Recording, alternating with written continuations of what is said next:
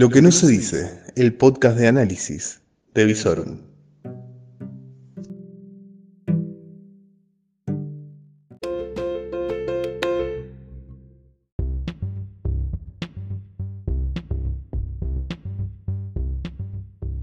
Muy pero muy buenas noches. Soy Lucas Arzamendia y hace 34 noches que estoy encerrado, aislado, sin poder salir. Esto es otro capítulo de Aislados. Ustedes ya lo sabían, porque están ahí todas las noches escuchando y acompañándome en esta cuarentena que ya lleva 34 noches. 34 noches en la que venimos esperando que la pandemia nos arrase. Porque claro, escuchamos cifras de Italia, escuchamos cifras de España, de Estados Unidos, de Inglaterra y claro, acá esperábamos la hecatombe, pero contamos con Super Alberto. Super Alberto, que ahora es acusado de haber hecho la cuarentena demasiado pronto. La verdad que hay algunos diputados que deberían revisar su staff de asesores porque, claro, si vos sos de la oposición, lo que tenés que hacer es atacar al gobierno en los lados flacos. no, ahora le están criticando la cuarentena, que es lo único que funciona del gobierno de Alberto Fernández. Muchachos, critiquen sobre precios, critiquen que no hay equipo económico, que no hay medidas económicas a la altura de las circunstancias, que no hay ministro de economía, porque tenemos un ministro de deuda que se siente feliz cada vez que habla de la deuda y hace esas caras de... de ya sé que a vos no te gusta lo que te estoy diciendo, pero te lo digo igual nuestro ministro Guzmán, el ministro de Deuda, pero no hay ministro de Economía. Tenemos un presidente del Banco Central que le dicen que emita, él emite. Total, no hay nadie que le diga, no, no, no, pará, pará, pará, pará. Pará, a ver, un poco este mes, otro poco el mes que viene, porque tenemos que seguir. No, no hay plan económico. Por ahí le deberían empezar a entrar al gobierno. O, a ver, eh, por ejemplo, cómo va administrando la cuarentena. Pero, ah, esos son los diputados que supimos conseguir. Diputados cagones. Cagones. Que aparece un virus y no son capaces de abrir el Congreso. Recién estaba Suárez Lastra tratando de justificar por qué no iba personalmente al Congreso cuando había otros diputados que estaban yendo. Realmente lamentable. Lamentable el rol que vienen jugando muchísimos de los que están ocupando bancas que esperemos que eh, dentro de un año y medio, que son las elecciones, pierdan sus bancas, porque la verdad que si así nos van a representar, preferimos a varios que quedaron afuera del Congreso, que lo están haciendo mucho mejor sin ninguna banca y sin que le paguemos los sueldos desde los impuestos. Realmente no han estado a la altura de las circunstancias. Vemos cómo sesiona el Congreso en España, vemos cómo sesiona la Cámara de los Lores, con los cuidados eh, necesario. Por ejemplo, fueron 57 respetando la proporcionalidad y el resto participó vía online. Muchachos, creatividad, muchachos, ganas de laburar. Me parece que lo que falta en ese congreso son ganas de laburar. Digo, porque a ver, hay un quinto, un sexto. Bueno, mira, creo que hay un cuarto de los diputados que en todo el año hablan dos veces. Listo, eso ya está. Que no vayan, total es lo mismo. Senadores, hay un tercio de los senadores que no saben todavía ni que son senadores, ni por qué están ahí, ni para qué están. Solamente le dicen levanta la mano, ellos levantan la mano y cobran sueldos millonarios. Ya está, esos tampoco necesitas que vayan. Es muy fácil que sesione el Congreso si tienen ganas de que sesione. El problema está en que no tienen ganas de laburar. Digo, porque si estuviera yendo el casi tercio, que es la oposición, si estuviera yendo todos los días al Congreso, por lo menos le haría ruido al oficialismo. Estarían dando notas desde el Congreso y diciendo yo estoy acá trabajando y tratando de, que esto funcione, pero ni eso. Todos escudándose en el Zoom y la camarita virtual y todo. Viven en la nube, en las nubes de Úbeda, recordando los tiempos alfonsinistas que están de moda están, y no hay nadie laburando. En el medio, la pandemia. ¿Quieren los números de hoy? No hay nada sorprendente. ¿eh? Tenemos 151 fallecidos, 3.144 contagiados, 840 recuperados. Nada, una enfermedad que va pasando gracias a una cuarentena bien implementada, de la cual no sabemos cómo vamos a salir, pero que estamos en cuarentenados ya lo sabemos.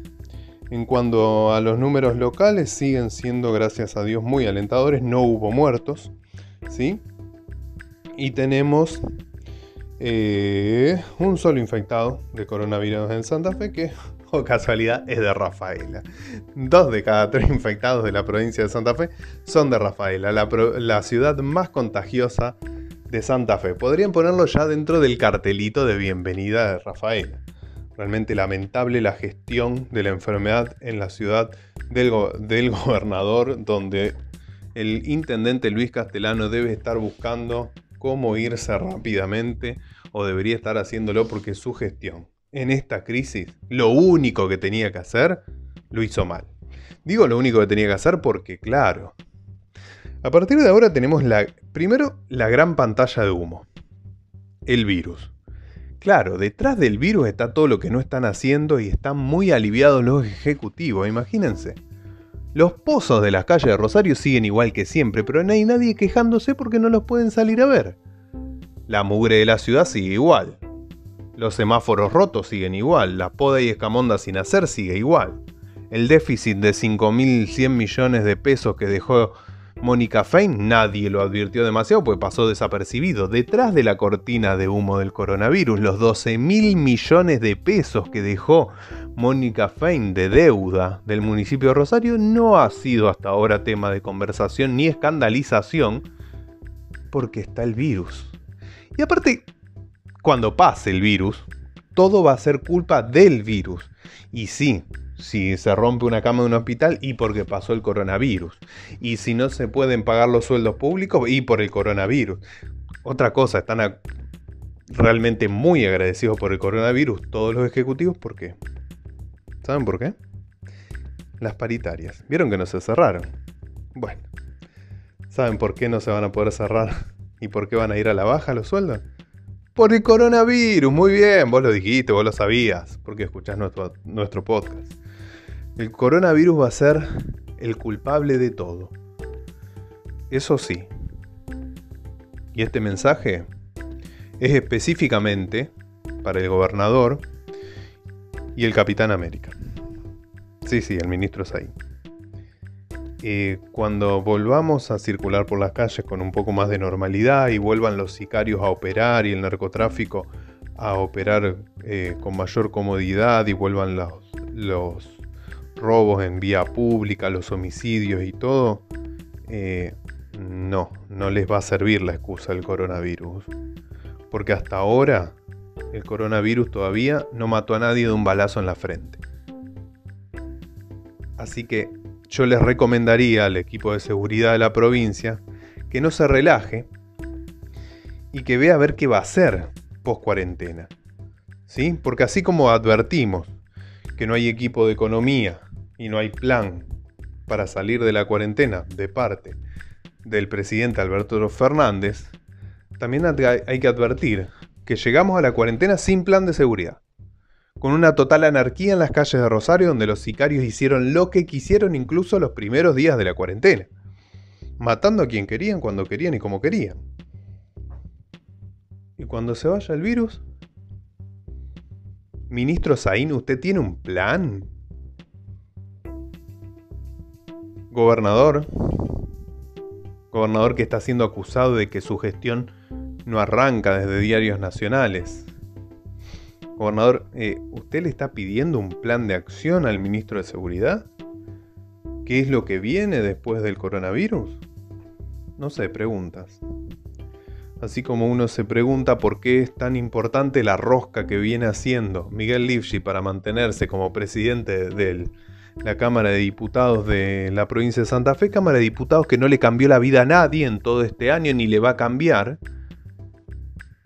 ¿Sí? Porque también son otros que están bastante poco adeptos al trabajo y a recorrer. Digo, porque a Miguel Ángel Lifshin no se lo vio recorriendo la provincia, viendo qué es lo que pasaba con el coronavirus, con sus dirigentes sus senadores, sus diputados. Complicada la clase dirigente que tenemos. Muy poco, muy poco a la altura. Pero bueno, así vamos transitando la noche número 34 donde el otoño se va instalando, una suave, un suave viento que empieza a soplar y que ya bajó un poco la temperatura. Sobre jueves o viernes vamos a tener un poco de lluvia. Sobre el día sábado domingo se va a terminar de confirmar que la cuarentena se va a extender.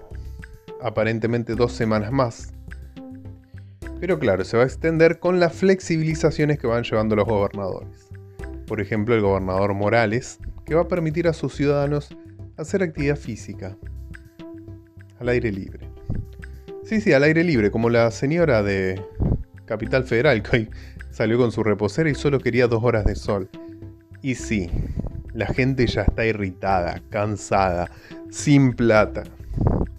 Cuanto menos empiecen a administrar que pueda caminar, que los chicos puedan empezar a retornar a la normalidad lo más rápido posible.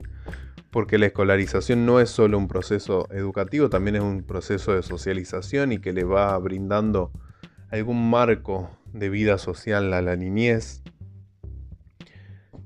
Señores gobernantes, ya sea que el coronavirus haya sido derrotado o que el coronavirus vaya a ser un integrante más de la familia y de la mesa de cada domingo, va a haber que empezar a modificar esta cuarentena porque ya se tornó insoportable.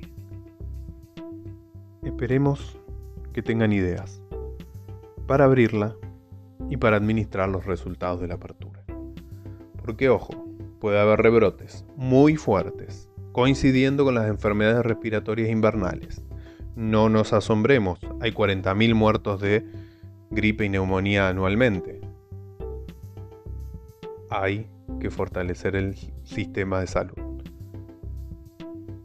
Porque conocemos que muchos de nuestros abuelos, jubilados, que terminan en ciertos nosocomios de la ciudad de Rosario, cada vez que entra un abuelo no sale.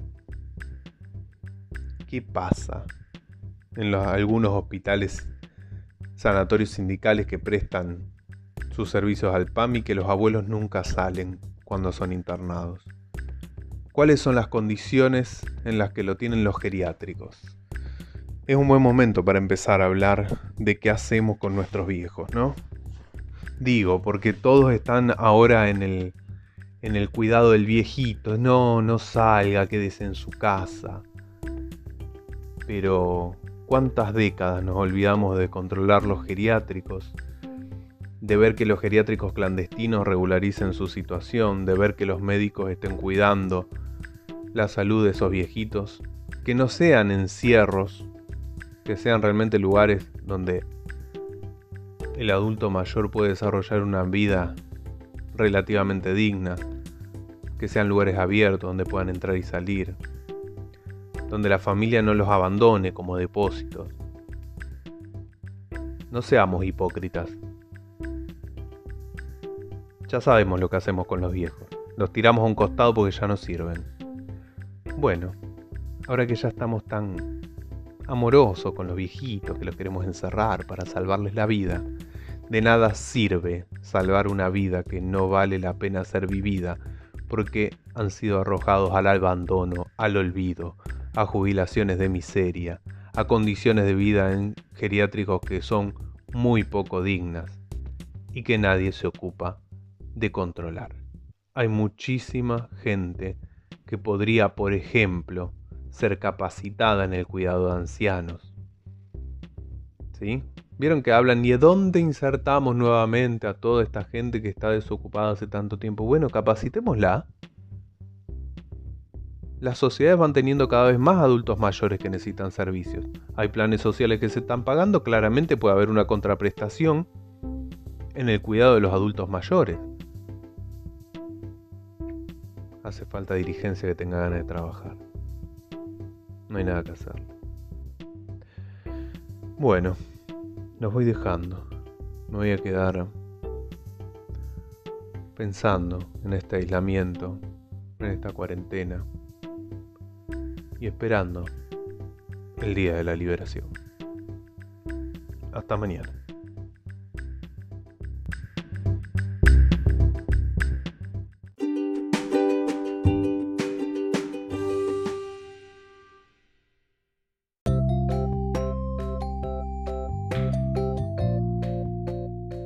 Todo lo que necesitas saber en Lo que no se dice, el podcast de Visorum.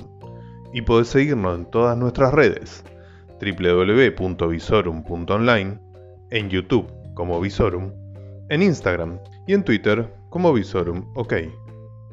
Todo el día informado a través de nuestras redes. Lo que no se dice.